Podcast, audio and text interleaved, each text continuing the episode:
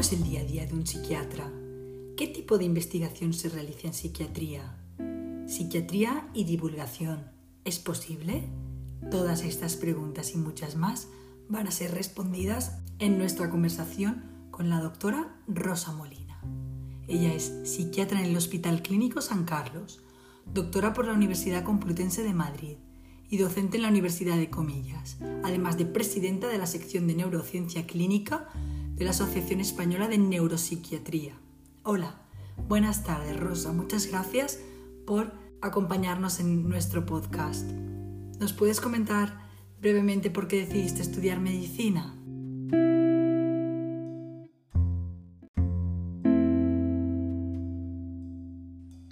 Pues la verdad que realmente fue más bien esto que te cuento, porque estaba entre farmacia, bioquímica, que era un poco lo que me daban las encuestas estas que hacíamos, que te orientaban para ver en qué perfil encajabas tú. Yo creo que mi perfil era como, sí, más de, siempre me habían gustado muchísimo la física, la matemática, las matemáticas, se me daba muy bien esa parte, iba claramente para ciencias, pero por esa rama. Lo que pasa que luego, pues no sé, mi hermana ya estaba en medicina, mi familia me animó, no sé, y pensé, bueno, eh, empiezo por medicina, me dejo esa puerta abierta que también parece muy atractiva y luego continúo con bioquímica. Y lo que pasó fue que al final me encantó medicina y ya nunca me cambié. O sea, que no era una cosa de vocación, de quiero ser médico, quiero ser psiquiatra, la verdad que no, reconozco que, que no la tuve. Me, creo que hubiera acabado a lo mejor en otra rama y hubiera estado también. ¿Te resultó dura la carrera?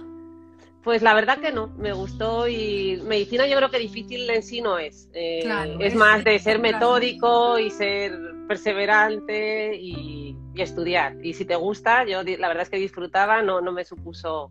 Me, supuso mucho más trabajo la tesis. O sea, para mí... ¿Y cómo fue lo de la tesis? ¿La hiciste justo después de la residencia? Cuéntanos un poquito cuál fue tu trayectoria hasta hacer la tesis. Pues mira, empecé, nosotros ya sabes que hacemos eh, la carrera, luego hacemos el MIR y ya empezamos la especialidad que es psiquiatría. Bueno, la mayor parte de las especialidades médicas son cuatro años y luego las, la mayor parte de las quirúrgicas creo que son, bueno, algunas especialidades tienen cinco años. Pero bueno, la nuestra son cuatro años y durante la residencia ya te invitan a que te metas en algún proyecto de investigación y ya inicies un poquito esa carrera investigadora, te matricules del doctorado. Entonces hice, durante la residencia hice el doctorado y ya me enganché con el grupo de, yo estaba formándome con López Ibor y Marina Díaz Marsa en trastornos de conducta alimentaria y así fue, pues eh, también en las líneas de investigación que había en mi hospital. Claro. Entonces la hice con técnicas de neuroimagen, neuroimagen funcional y la verdad que también pues muy interesante, ¿no? Pero muy duro también. Sí, es que hacer investigación es tan duro y está tan mal pagado. Efectivamente. Pero bueno, hay que celebrarlo hoy, ¿no? En, el, en, el, Día de la Niña y la Mujer en la Ciencia vamos a, celebrarlo, aunque Efectivamente. es de una realidad y es que está muy mal pagado. O sea, se mejora esa situación en España o si va a seguir siendo un trabajo muy mal remunerado y que si te vas al extranjero, pues sí que, tienes, sí que puedes tener un buen mm. sueldo, pero aquí, aquí en España de momento está muy mal. Porque tú, por ejemplo, Teresa, si estás de profesora e investigas, eh, ¿no? O sea, que no, no está, tu contrato no es solo de investigadora. No, realmente el contrato es de profesora. Es decir, lo de investigadora lo haces entre comillas por hobby. Eso, vale. Vale, vale. currículum porque eh, el hacer publicaciones te, hace que te reconozcan sexenios, que es decir, estás en la universidad y tienes que investigar. Y, pero te, te supone más a nivel de reconocimiento externo que, que no está tan pagado, ¿sabes? Te pagan más por créditos de docencia que por hacer investigación en sí. Es decir, la investigación está mm, prácticamente no remunerada remunerada ínfimamente. Yo tengo amigas que venían de hacer postdocs en el extranjero. Bueno, yo misma, yo venía a hacer un postdoc en el extranjero. Y, claro, llegas aquí, bueno, yo porque lo combino con docencia, pero hay gente que, hacía, que hace puramente investigación, es que son mil euristas. Gente que viene a hacer un postdoctorado que en el extranjero ganaban 3.000, 4.000, 5.000 euros. Y llegas a España y te plantas en 1.000 euros de, sueldos, teniendo una formación, un currículum que es impresionante. Sí, es impresionante, la verdad que yo también en su día, ¿no? Que también me planteé hacer una, estar aquí con una beca y tal, sí, me impactó, ¿no? Porque digo, ostras, que sí, ya era como un poco, ya llegó un punto, ¿no? En que ya pues claro. guardias y en la especialidad ya estaba acabando, realmente ya tenía un sueldo más digno. Claro. cuando empiezas tienes un, en la residencia, pues también empiezas con sueldos muy poco dignos. Pero sí, sí, yo decía, jope. En cualquier caso, yo creo que al final este ímpetu que tenemos, ¿no? Los que nos gusta la investigación, es como que en ese momento tampoco pensaba mucho en esa parte económica, pero que evidentemente pasa factura en algún momento de tu vida, sobre todo si ya haces familia, eso está ahí, ¿no? Es una realidad. Supuesto. Sí, sí, sí, se nota ahí eh, eh, el impacto del sueldo, pero bueno, eso está bien que lo sepan, pero luego es un trabajo súper mega apasionante. Yo lo que quería comentar es que en el campo de las neurociencias, yo no soy experta en neurociencias, ya te digo, mi campo es mm. bioquímica, glándula mamaria, cáncer, etcétera.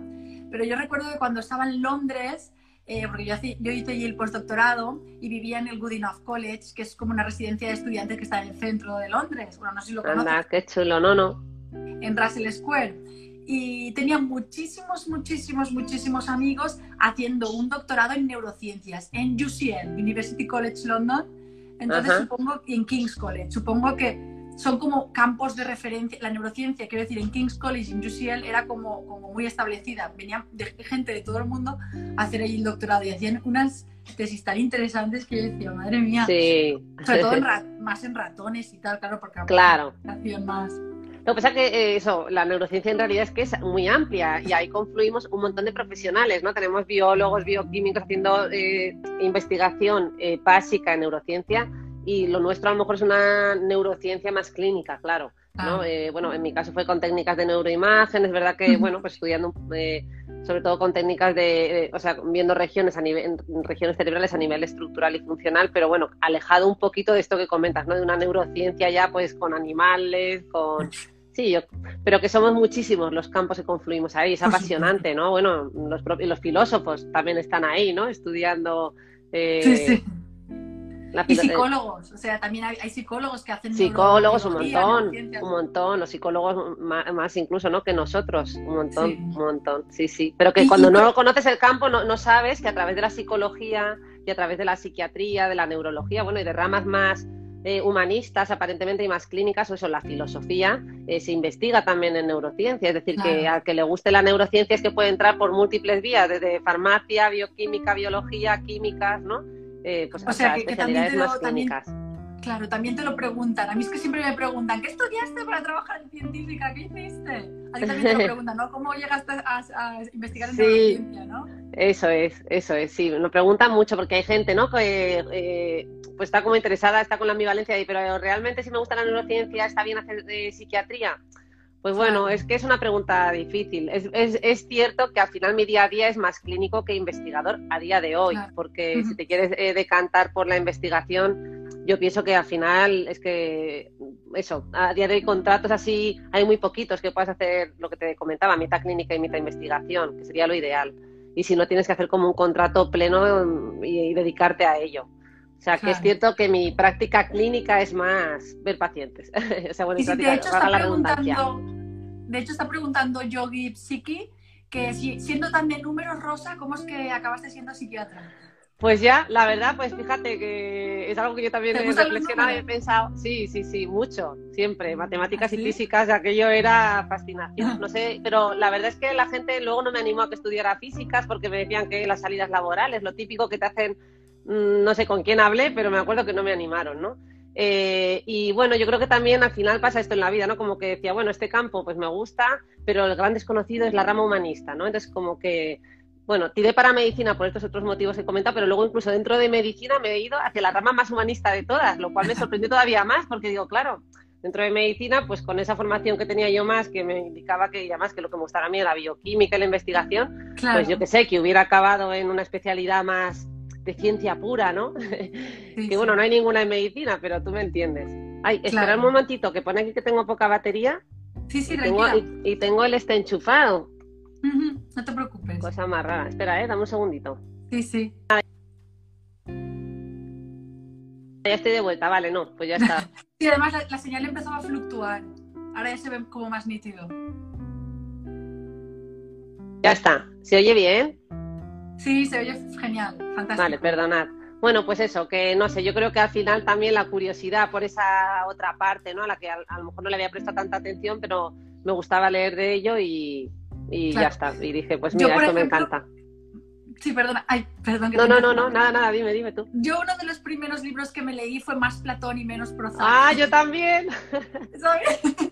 Yo es que soy una enamorada de la psiquiatría, bueno, de la psiquiatría, de la psicología en general, y, y, aunque quería estudiar, yo quería ser científica, me apasionaba la ciencia y tal, entonces me metí en farmacia porque sabía que, que cubría como mucha la química, la física, eh, la, la biología, y, Y claro, mi segunda opción en la lista de, carreras fue, era medicina, pero para hacer psiquiatría. Es decir, yo tenía o, hacía farmacia o hacía medicina y me metía en psiquiatría. O sea que me parece muy curioso. Gracia. La mente también es fascinante, ¿no? Creo yo. Sí, no, sin duda. Claro, claro, no. Por eso yo luego me ha, me ha alegrado mucho, ¿no? Pero tuve mi crisis en primer, el, primer año de residencia, me planteé mucho dejarlo. Que ¿Ah, me impactó la clínica, así como acostumbrada a lo que era la. Un poquito, claro ¿Cómo es el día a día del psiquiatra? Pues mira, ¿sabes lo que pasa? Que lo que más me impactó era que no era capaz de entender, claro, cuando sales con esta cabeza cuadriculada, que la mía era especialmente cuadriculada, y además de la carrera de medicina, de estudiar, estudiar, estudiar, estudiar, de repente llegas allí, ¿no? Pues eh, los adjuntos con los que yo empecé rotando y formándome eran adjuntos a punto de jubilarse, con mucho ojo clínico, que es que veían entrar al paciente y, me ah. decían, este paciente tiene una esquizofrenia, o me decían, eh, utilizaban la frase de huele esquizofrenia, ¿no? Que es una forma de expresar así. Huele esquizofrenia. Y yo entonces yo, claro, como que me indignaba, yo decía, pero si, si ni siquiera le ha visto, no, no lo ha explorado, y ya entonces, incluso después de hacer la exploración, a mí seguía sin cuadrarme. Claro, a lo mejor tú en ese momento al paciente lo veías bien y todavía estudiado en los libros que el paciente te creías que es que poco menos que estaba mal todo el santo día. Entonces me costaba muchísimo entender ¿no? esa parte. Eso por un lado, ¿no? Y una pregunta, ¿tenían razón? ¿Es verdad que esa persona que entraba que decía huele esquizofrenia acababa siendo esquizofrénico o no? Sí, sin duda.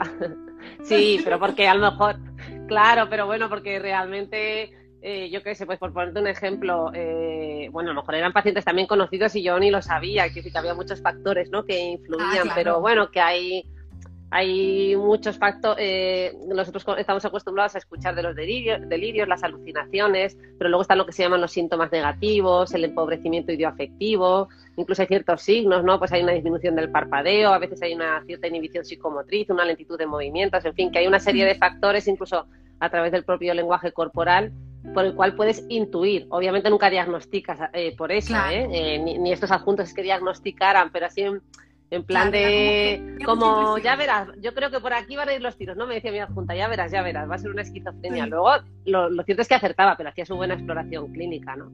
Claro, qué interesante. Muy bien, muy bien. Y si quieres, eh, algún mito o alguna anécdota que te haya pasado así a nivel de la clínica, en el campo de la psiquiatría, antes de pasar a hablar de la labor de divulgación científica?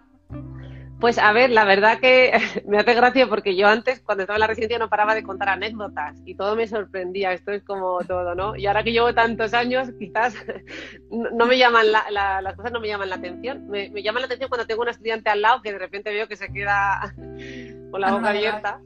Eh, pero quizás más una anécdota más cotidiana, de, ya te digo, ya de alguien que llevo ya unos años en la especialidad, es cuando pues viene la gente a consultar por primera vez y lo primero que me dicen es eso de, eh, doctora, yo no creo en la psiquiatría. Esa es una de las primeras frases, como si la psiquiatría fuera un acto de fe, que la verdad es que me llama la atención. Y la otra es lo de, y además soy antipastillas.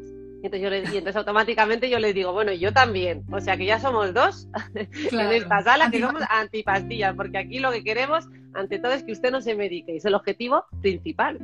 Claro. Pero, pero bueno, sí es verdad que hay esta concepción, ¿no? Que parece que si vas a psiquiatra vas a salir con pastillas sí o sí. Eh, en realidad, por lo menos en la sanidad pública, que estamos hasta arriba, es a todos los que podamos que estén, eh, vamos, bien, ¿sabes? Sin no, no, sin pastillas y, alta, ¿no? Es decir, que intentar normalizar y no psiquiatrizar lo que no es psiquiátrico.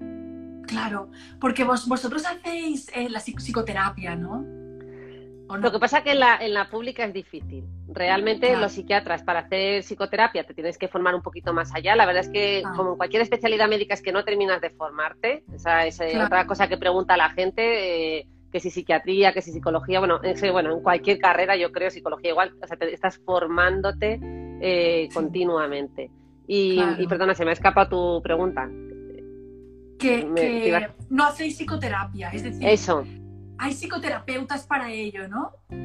Claro, entonces, a, ver, tú como psiquiatra eh, puedes hacer psicoterapia, pero te tienes que formar un poquito más allá porque las herramientas psicoterapéuticas con las que salimos de la especialidad eh, son más bien básicas, es decir, es para desenvolverte, hacer pequeñas intervenciones, realmente sí que tenemos habilidades psicoterapéuticas, pero no para hacer una, psicoterapia arreglada, por ejemplo, psicodinámica o, cognitivo-conductual. Yo creo que, y eso casi todos, o sea, los psiquiatras que se dedican a hacer psicoterapia exclusivamente, se forman un poco más allá, pues haciendo un máster, etcétera. El problema es que aun formándote la pública, el formato en el que tenemos y la prisión asistencial no nos permite a día de hoy, no hay tiempo. Entonces la realidad es que la, la hacen los psicólogos. Entonces, Ah, en, en la, entonces la psicoterapia la ejercen fundamentalmente los psicólogos. en la pública fundamentalmente, ¿eh? Y salvo excepciones. También Sí. es verdad que, por ejemplo, en psiquiatría infantil es un poco distinto. Yo creo que sí que se hace más Ujú. intervención porque en psiquiatría Claro. infantil prácticamente no se medica o se procura no medicar, casi todo es psicoterapéutico. En, adultos, pues bueno, yo creo que sí que hay gente que a lo mejor consigue habilidosamente a algunos pacientes, pero desde luego poder hacerlo así con 100% de los pacientes y hacer psicoterapia reglada en la pública mm, y tal, por muy formado que estés, es muy complicado. Claro, qué interesante. Muy, muy chulo. Bueno, entonces cuéntanos un poquito, ya para acabar, ¿no? Vamos a hablar un poquito de la divulgación y las redes. Supongo que, que tienes una mentora, ¿no? Que te empujó a, a- tienes que divulgar en psiquiatría, ¿no? sí, sin duda, mi hermana, mi hermana. Ella fue la que me cómo fue animó. cuando empezó. Pues mira, fue hace poquito más de un año, hace, fíjate, el otro día colgué una foto de que hacía un año que había empezado en Instagram. Sí, es verdad, y- publicaste. Sí, sí, sí. Y que por cierto, que me he enterado que tú también llevas, también has empezado ahora en tiempos de pandemia. Lo que me he dado cuenta es, claro, Sí, cuentas sí. que yo llevaba viendo por ahí un montón de tiempo. eh, claro, es lo típico que tú entras, encima yo, que la verdad que hasta ahora no había sido muy de redes sociales, por no decir nada, claro, pensaba que la gente llevaba ahí años, ¿no? Y luego empezaba Claro. a ver, pues gente como tú, que también has empezado ahora en, o sea, en el 2020, ¿no? Sí, sí, sí. A ver, yo me creé la cuenta de Lady Science Run eh, hace mucho tiempo. Es decir, de Lady Science, que además me llamaba Lady Science Run porque me gusta mucho correr. y Ah, hace vale. mucho tiempo, pero solo posteaba cosas de hobby, de nada de ciencia, nada, nada. nada. Ah, vale. Pero Pero aquí en Instagram o en otra, eh, porque estabas en TikTok también, ¿no? Y, es decir, a raíz de la pandemia yo empecé en TikTok. Ah, en, en- vale, en vale. mayo, de hecho, ya casi al final del confinamiento, descargué TikTok, empecé a utilizar TikTok y entonces empecé a subir eh, los vídeos de TikTok a, in- a Instagram. Entonces ya pasé el, el contenido de Instagram más relacionado con ciencia. Pero ya te Vale. digo, junio, julio. Ya, fíjate, fíjate, eso sí me, me llamó la atención. y Sí, pero sí. entonces tu cuenta principal, ¿cuál es? ¿TikTok o Instagram? ¿O las dos? ¿O puedes Las las dos, utilizo las dos. Sí. Mm. Vale, vale, claro. Yo es que TikTok más- es totalmente desconocida para mí. De hecho, bueno, es que no, no la tengo, la aplicación. Yo lo único que Sí. tengo en mi móvil es Instagram y lo demás. Y además, fíjate que la gente que es- mm, lleva más tiempo no me dice, no, pero tienes que publicar en Twitter, en LinkedIn, en TikTok. Y digo, mira, eh, yo sé que, que debe ser muy fácil enlazarlo y tal, pero, pero bueno, como luego no voy a estar pendiente de las otras cuentas, creo yo, no sé, igual luego es más Claro. fácil de lo que parece, es como todo, porque a mí ahora Instagram me resulta relativamente fácil. La gente le parece un mundo, se cree que eh, hacemos muchísimo. Digo, la verdad es que a mí me resulta muy rápido y fácil. Pero bueno, no sé, eh, ahí uno puede dar más tu opinión, lo de publicar en varias redes a la vez. Sí, a ver, yo, pues, por ejemplo, yo lo que hago es creo el contenido en TikTok. Lo subo también a Instagram porque realmente no cuesta nada. Una vez tires el vídeo es subirlo, subirlo a Instagram, es que no cuesta nada. Ya está. Y lo que sí que cuesta es grabarlos. Grabar vídeos cuesta. Porque Claro. la cámara, pensar qué vas a decir, luego editarlo. O sea, yo prácticamente me paso el tiempo, el poco tiempo libre que tengo editando vídeos. Claro. Y mm, una vez eh, tienes el vídeo ya hecho en TikTok, está publicado, eso lo paso a, a Instagram. Y luego es que también es bastante fácil compartir de TikTok a Twitter. Entonces Ah, es fácil porque simplemente le das un botón y se comparte en Twitter. Es que es relativamente fácil. Lo que pasa es que, claro, yo tampoco puedo estar en... O sea, no chequeo Twitter, no puedo estar en todas las redes claro, hablando con gente. Es que si Claro. loco o sería un trabajo full time, que no es mi caso. totalmente. Entonces, pues, además... No, y que al final no es solo subirlo, ¿no? Yo creo que al final, Claro. eh, eh, sí, por subirlo es muy fácil y rápido, pero al final tienes que estar pendiente, interaccionar Claro. con la gente, si no eso como que se va quedando ahí, y bueno, sí, que puede tener eh, seguimiento y tal, pero yo creo que, que hay que estar pendiente. Sí, o sea, es decir, si realmente quieres crear una comunidad en la que interaccionas, Mm, eh, generas dinámicas, etcétera, no se puede hacer en todas las redes. Es que, si- es que, Mm. es que no, no hay tiempo, literal. No, no hay, no hay. No hay, no hay. Y luego yo también me creé YouTube, pero vamos, YouTube está ahí un poco... ¿Y YouTube lo usas o no entonces? ¿Lo tienes A abandonadillo? ver, pues cu- cuando genero contenido que dura más de un minuto o de, o de cierto tiempo, pues es el que subo a YouTube. Realmente, Vale. pues me invitan a dar una charla o doy una charla para lo que sea, pues la intento grabar y la subo a YouTube. Es decir, es ir aprovechando un poco lo que vas haciendo y sí, optimizándolo, maximizándolo todo, como digo yo. Yo me he vuelto ultra maximizadora, ya es. Tengo que dar una charla de algo y automáticamente lo amortizo en 5 o 6 días. Sí, sí, no, de hecho, me hace mucha gracia porque cuando me uní a TikTok, eh, nos, nos, pusimos en contacto como los divulgadores científicos de TikTok y nos pasaban, nos pasaban truquillos, bueno, y son de España y Latinoamérica. Y sobre todo los mexicanos nos pasaban como truco que, me fascinó. Digo, esto sí que es aprovechar el contenido. Es decir, su truco es, generan eh, contenido o piensan en hacer un vídeo un poco largo, ¿no? De 10-15 minutos para YouTube. Entonces cogen y lo, y lo, suben a YouTube. Luego se descargan eh, el texto que te lo puedes descargar de, de lo que has dicho en un vídeo de YouTube, te lo descargas y lo subes a un blog. Entonces tienes madre mía. Luego coges el vídeo de, YouTube, lo cortas en fragmentos de, de 15-30 segundos y lo subes a TikTok. Y de TikTok a, Instagram y de Instagram a Twitter. Y yo decía, madre mía, pero eso es exprimir el vídeo de YouTube al máximo. No, no, deprimidísimo, deprimidísimo, sin duda. Sí, sí, es que yo creo que en ese sentido Latinoamérica va por delante de, por delante de nosotros en redes sociales. Sí, sí, yo también me he dado cuenta, por lo menos de mi campo, yo casi toda la gente con la que interacciono y mucha gente, sobre todo del campo de la psiquiatría, son gente de Latinoamérica. Sí, sí, sí, además se nota que llevan como mucho más rodaje, mucho más tiempo. A mí también me llamó la atención. Mm. Tú serás de las, de las pioneras en psiquiatría aquí en España. Pues la verdad que de, yo creo que sí que hay gente conocida ya, pero que a lo mejor ya era conocida. Eh, Bush, eh, que te digo, mm, bueno, Laura Rojas Marcos, mm, que psicóloga, pero de psiquiatría, sí. no sé, sí es verdad que dentro de lo que es el campo, por lo menos de mi gente conocida, de los que vamos siempre a los congresos y tal, pues hay, menos gente, por no decir, a ver, espera, que se me han ido los cascos. ¿Me oyes? Tranquila, te oímos bien. Vale. Y, otra cosita, eh, ¿qué, características piensa que tiene que, tiene que tener un buen divulgador?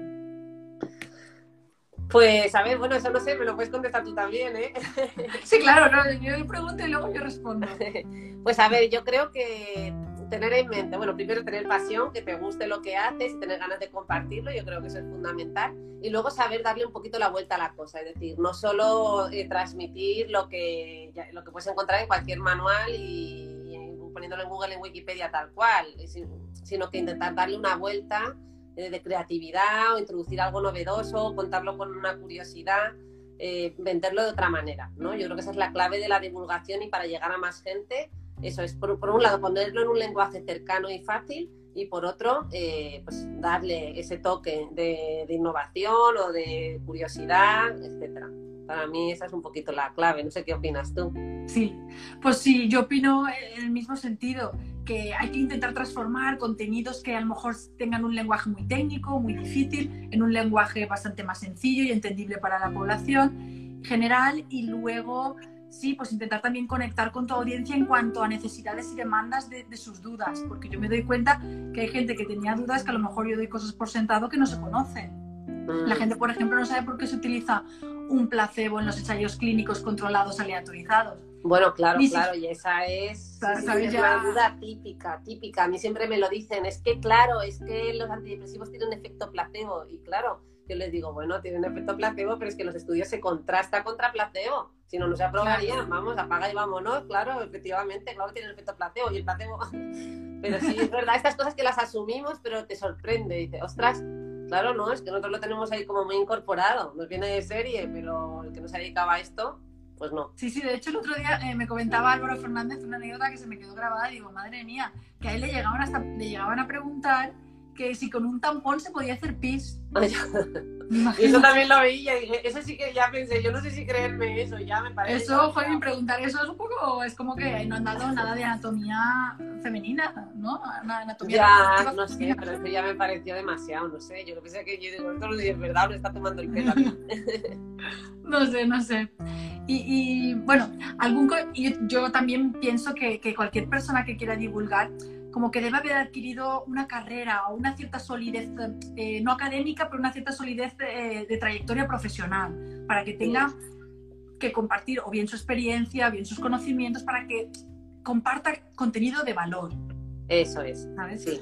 Sí, sí, sí, tener una visión amplia y poder, y poder aportar. Y luego a veces también yo alguna cosa que he visto que, que tampoco me ha gustado es que eso, hay gente que quiere, que divulga, pero lo que hemos comentado, a lo mejor con un lenguaje muy técnico y a lo mejor además se meten en discusiones mmm, de temas, eh, yo qué sé, pues polémicos, pero a un nivel un poquito avanzado y, y no sé si, cómo, cómo, cómo explicarlo bien, eh, que a veces mm, levantamos polémicas con temas que son difíciles de entender, esto mismo que he comentado, o sea, si la gente no sabe que los estudios de aprobación de un fármaco se contrastan frente a placebo, pues claro, si tú en la conversación, en la discusión que estás teniendo, eso no, no sale por ningún lado, pues que la, tú ves como que las conversaciones empiezan a irse de tono y, y, y generan una cantidad de confusión que, que claro. no, no, puede ser. Yo creo que hay que saber cortar y saber un poco dirigir y saber qué temas, eh, si la gente va a desconocer eso, pues saber cómo tratar ciertos temas o en qué contexto se deben tratar, si en un directo, si en un post,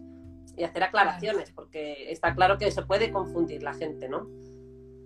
Me hace mucha gracia porque la gente está comentando cuando hemos dicho eh, que qué características debería tener un divulgador. La gente, por ejemplo, eh, Fabi responde, la clave es ser lindo. Otro chico, la clave es ser lindo. Luego otro chico, Rolex Trujillo, dice, debe ser un lenguaje accesible para todos. Muy bien, pues ah. gracias por leerlo, porque a mí se me ha parado. O sea que yo no ah, sí, sí, lo estoy leyendo. Ahora, y luego dice, dice otra persona, ahora sé por qué no veo mujeres hermosas en la calle, todas son científicas ocupadas. bueno, eso es lo típico. Nos están... Sí, vamos a guardar... me están preguntando también si vamos a guardar el directo. No os preocupéis, que sí, lo voy a guardar lo voy a subir también a Spotify. Llevo una lista de directos acumulados que tengo que subir a Spotify y ahora cuando tenga tiempo los paso todos a, cuando pueda MP3 y los subo a Spotify en el podcast Lady Science, no os preocupéis. Y ya por último, eh, eh, un consejillo para los que están empezando ahora, Rosa. Bueno, pues a ver, mi, mi, mejor consejo es desde luego animar a la gente, ¿no? Eh, a que se anime a, a, lanzarse a las redes y a divulgar y empezar sin mucho miramiento, sino romper el hielo y empezar, que es el primer paso y todo lo demás viene luego, porque muchas veces yo me acuerdo que cuando no había empezado y fue un poco así inesperado y de manera impulsiva, no sabía muy bien ni de qué cosas iba a hablar, pero lo cierto es que en cuestión de tres semanas ya estaba recibiendo feedback y, claro. y, mi idea inicial no tiene nada que ver con hacia dónde he ido, ¿no? Posteriormente, que ha sido un poquito ir remodelándome con, con el feedback de la gente. Así que acercar, yo creo que, que, que divulgar es súper importante. Mira, yo me he dado cuenta que en mi consulta repito el mismo consejo, las mismas cosas, eh, eh, cien mil veces y además solo llega una persona en cada consulta. Yo creo que esto de las redes, francamente, es un descubrimiento que podemos llegar a mucha gente y hacer prevención. Es decir, es que ese conocimiento es prevención en, en sanidad, es, la, es una de las herramientas más potentes. Antes de llegar a ir a un médico, que tú hayas puesto eh, ¿no? en marcha las herramientas que tú ya tienes para prevenir, igual que se ha hecho muchísima prevención en cáncer, en mil cosas, en dieta saludable para evitar el infarto de miocardio, el tema del tabaquismo. Esto, ¿no? Por ejemplo, en salud mental me parece primordial y tener esta oportunidad me parece que podemos ayudar muchísimo. Claro. Sí, sí. Sí, yo opino lo mismo, que hay que lanzarse, es decir, no hay que tener miedo a la cámara, eh, te lanzas y que sea como sea y, y, y, y, irás un poco adaptando el contenido a las demandas de, de, de tus seguidores porque lo vas a ir viendo qué, qué, es lo que te piden, qué tipo de vídeos se viralizan. Entonces yo creo, yo creo que para ello lo mejor también está muchas veces chequear las estadísticas, ¿no? ¿Qué es lo que ocurre detrás de, de un post? ¿Cuántas veces se ha guardado? ¿Cuántas veces le han dado like? Incluso detrás de un vídeo también se puede ver cuánto tiempo de retención ha, ha tenido eh, respecto, es decir, cuánto tiempo lo ha visto la audiencia, qué tiempo de ah, retención ha, eso no, fíjate, eso no lo sabía. Oye, sí, sí. y eh, yo, no, por ejemplo, tú eres más experta en eso de los vídeos y tal, pero quizás esto pueda interesar a la gente. Claro. Realmente tú tienes una sensación de que hay una coherencia entre lo que tú esperas, porque yo he hecho algún vídeo que digo, uy, este está fenomenal, y luego es como que, no sé, no genera ninguna expectativa, y digo, oh, bueno, pues nada, y luego algo que he hecho de manera lo más, no sé, más inocente y sin, sin cero expectativas, que a lo mejor lo he hecho porque se tenido esa ocurrencia ese día, eh, luego a lo mejor ha tenido como mucha más visibilidad y ha gustado más, se ha compartido. No sé si, pero no sí. hay un criterio muy claro, ¿no? Sí, no, estoy totalmente de acuerdo. Eh, eh, sí, los vídeos más aleatorios, random, que no sabes ahí, bueno, a lo mejor incluso de humor, una chorrada, se viralizan. y, otros que has puesto un montón de esfuerzo, que el contenido es buenísimo, que explicas un montón de conceptos, no llegan a nadie. Yo no lo entiendo, pero pasa. Pasa, pasa. También es verdad que a lo mejor con tus propios vídeos igual no tienes tanto criterio para juzgar si se viralizan o no, pero sí que me doy cuenta que cuando una persona me enseña un vídeo, sí que puedo a lo mejor juzgar más si se viralizará o no. Ya, eso también puede ser una buena idea, ¿no? Fijarse en lo, que hacen otros y ver un poquito dentro de lo que ha hecho otra persona qué es lo que ha tenido más éxito. Es cierto, yo creo que con nosotros mismos estamos más sesgados, nos cuesta verlo más con seguridad, aparte por nuestros propios intereses, ¿no? Hay cosas que a mí me apasionan que digo, esto es de friki y esto no le va a interesar a la mayor parte de la gente. Así que voy a ir siempre sesgada, ¿no? En, ese sentido. Sí, sí, sí. A eso me refiero que, claro, a lo mejor por eso tú crees que los vídeos eh, a veces se viralizan, a veces no, y nunca sabes por dónde van a, ir, acabar saliendo. Pero bueno, en ese sentido yo creo que siempre ayudan y, si tienen un impacto es, es, para bien, ¿no? Siempre que eh, aporten valor, contenido, algo interesante, o se aprenda, o se inspire de algún modo sin duda. sí. Bueno, Rosa, ha sido un auténtico placer. Si quieres te leo un poquito lo que, lo que, lo que está comentando la gente. Sois muy Vale, sí, te lo agradezco todo lo que una rabia. Otra vez me quedo, yo no sé, últimamente me está pasando esto, que a mitad de charla se queda, ya no puedo ver más lo que opina la gente. Yo creo que debes tener una conexión un poco débil, porque la imagen a veces sale un poco borrosa. ¿Ah, sí? Vaya, jope. Pues fíjate que a mí instalado aquí, que es como que, había descubierto que aquí era donde tenía buena red. Puede ser que me haya dejado el wifi apagado hoy o lo que sea, bueno, a saber. Nos, nos pregunta una chica o un chico, no lo sé, Dani Mora dice, Rosa, ¿puedes contarnos cómo está organizada tu especialidad? Vale, pues a ver, eh, hay una serie de rotaciones obligatorias que tenemos todos los psiquiatras. Yo creo que, eh, bueno, pues el Programa Nacional de Formación en Psiquiatría, ¿no? Que incluye pues una rotación en planta de agudos, de hospitalización, que normalmente son nueve meses. Otros nueve meses eh, son de rotación en consultas externas de psiquiatría. luego tenemos tres meses también obligatorio de rotación en... Bueno, obligatorio esto no lo tengo tan claro, ¿eh? Pero bueno, por lo menos en, en mi año sí que tenemos que rotar en neurología roté tres meses en neurología, luego psiquiatría infantil, son seis meses de rotación, eh, adicciones, em, ¿qué más? Luego ya depende un poquito también de si tienes unidades específicas en, tu centro, ¿no? Eh, esto en los hospitales grandes, pues como es el caso del mío, que es el Hospital Técnico San Carlos de Madrid, donde teníamos, por ejemplo, una unidad de TCA, unidad de trastorno límite de la personalidad, eh, unidad de trastorno de la personalidad, eh, unidad de, calle, que es un equipo que asiste a pacientes que, están en situación de calle, pues todo este tipo de rotaciones más específicas de nuestro centro, ¿no? pues tenemos la puerta abierta a hacerlas. Eh, luego, ah, perdón, otra obligatoria es la interconsulta, que son también entre tres y seis meses de rotación, y yo creo que no me dejo ninguna. Eh, Luego haces guardias durante los primeros eh, dos años de especialidad, haces guardia también de puertas, es decir, de urgencia general, para formarte un poquito y ver pues, el paciente de una manera muy global. Realmente yo me acuerdo que de regular al final eh, yo sabía mucho más de cardiología que de psiquiatría, es decir, me costaba muchísimo menos leer un electrocardiograma y diagnosticar a un paciente de un flúter o de una fibrilación auricular que diagnosticar a un paciente de psiquiatría. Pero eso luego, conforme pasa el primer año, ya pues poquito a poco vas perdiendo, te va pasando lo contrario, ¿no? Que yo, por ejemplo, ahora ya le tengo pánico a, a ver un electrocardiograma, ya casi se me ha olvidado, ¿no? Me sé tres cosas básicas. Eh, entonces, bueno, lo que decía, hacemos eh, guardias de puertas de, de, medicina general y luego de, y luego de psiquiatría. Y luego hay, en el último año de especialidad, en el cuarto año, hay una rotación externa. Yo en mi caso me fui a hacer neuropsiquiatría a, a una unidad pues, de las más famosas en, eh, que está en Australia, en Royal Melbourne Hospital, eh, donde también está una unidad de primeros episodios psicóticos que es muy famosa, que se llama eh, Origin, que lo lleva Patrick McCordy. Y, nada, y ahí pues siempre la rotación externa es entre 3 y 6 meses. También depende, como decía, del centro. Hay centros que te obligan a hacer solo 3 meses fuera y 3 en España. En mi caso, nuestro jefe López Ibor nos facilitó que hiciéramos 6 meses fuera y ese fue mi caso. Yo me fui 6 meses a, Australia y nada, además hice, de hecho mi tesis la hice en colaboración con el equipo de allí. Ah, qué Así que, bueno, es una formación muy amplia, pero hay que decir que acaba uno la residencia, se cree que sabe cuando acaba, eh, pero claramente, o sea, no sabes muy poco y hay que seguir formándose, pero continuamente, ¿no? Muchísimo. O sea, es una especialidad, además es que es una rama que no paras de aprender, porque es que tú mismo no vas cambiando y no sé, es en ese sentido es muy rica. Yo creo que lo más fuerte que tiene la psiquiatría es precisamente ese eh, continuo aprender. ¿no? Es decir, que tú estudias y aprendes de la vida. Hay especialidades donde yo creo que a lo mejor esa parte no es tan rica. ¿no? A cambio, tenemos también alguna cosa negativa y es que nuestro trabajo también eh, tiene poco refuerzo positivo a veces. Es decir, eh, realizamos un trabajo sacrificado, duro, eh, y luego los pacientes, pues no siempre, ¿no? te, devuelven esta, esta, satisfacción porque son pacientes que a lo mejor pues son pacientes crónicos para toda la vida, que pues bueno, que están ahí contigo siempre y no siempre están de acuerdo con ciertas cosas. Claro. Y a lo mejor una especialidad como la de mi hermana en dermatología, pues diariamente recibe un refuerzo positivo continuo, ¿no? me has quitado un lunar y esto me ha dado la vida. Sí, sí, sí. A un lunar que yo a veces pienso, jope, yo he estado con este paciente que me puedo tirar horas y horas y, años y años, ¿no? Eh, y en ese sentido es como, no esperes como ese refuerzo de todos los días que llego a decirte algo bonito y lo feliz que le has ah. hecho por haberle quitado un lunar, porque no es el caso, ¿no? Claro.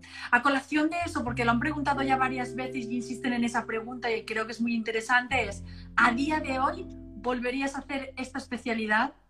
Sin duda, la repetiría. Mira, ahí sí. Igual que reconozco que mi primer año estuve a punto de dejarlo, eh, lo repetiría. Además, estuve a punto de dejarlo y decía, pues voy a hacer neurología, que a lo mejor no es tan... Claro, yo creo que me, costaba manejar la subjetividad, ¿no? Al final el ser humano es muy complejo la psiquiatría es la especialidad más compleja a día de hoy en ese sentido porque tenemos que jugar con ese componente de la persona. Eh, pero claro, yo creo que mi miedo era esa incertidumbre que yo no manejaba bien. Estaba acostumbrada a la medicina pura de si veo esto en el electrocardiograma es que tienes un cúter y punto. Y eso me daba esa satisfacción. Esa satisfacción en psiquiatría no la tienes, no tienes una prueba de imagen que te lo diga.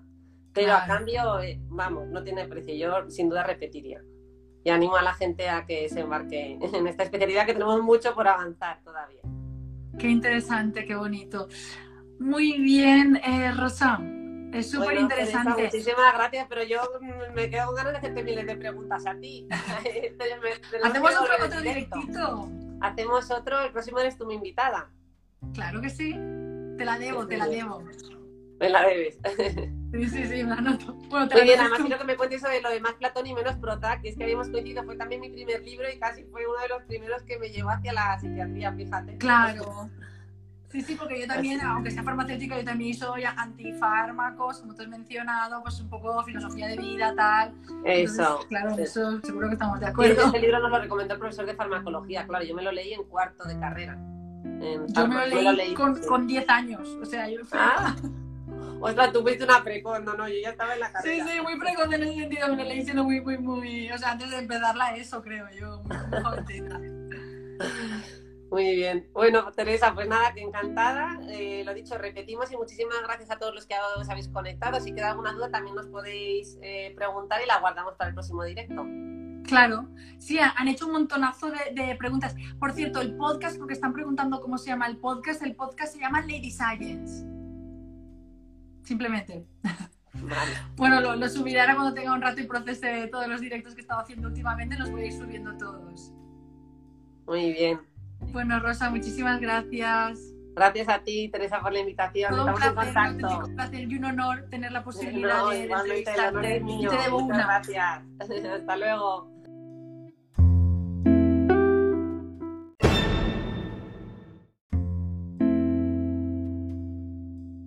Dale a me gusta y suscríbete para no perderte ningún episodio.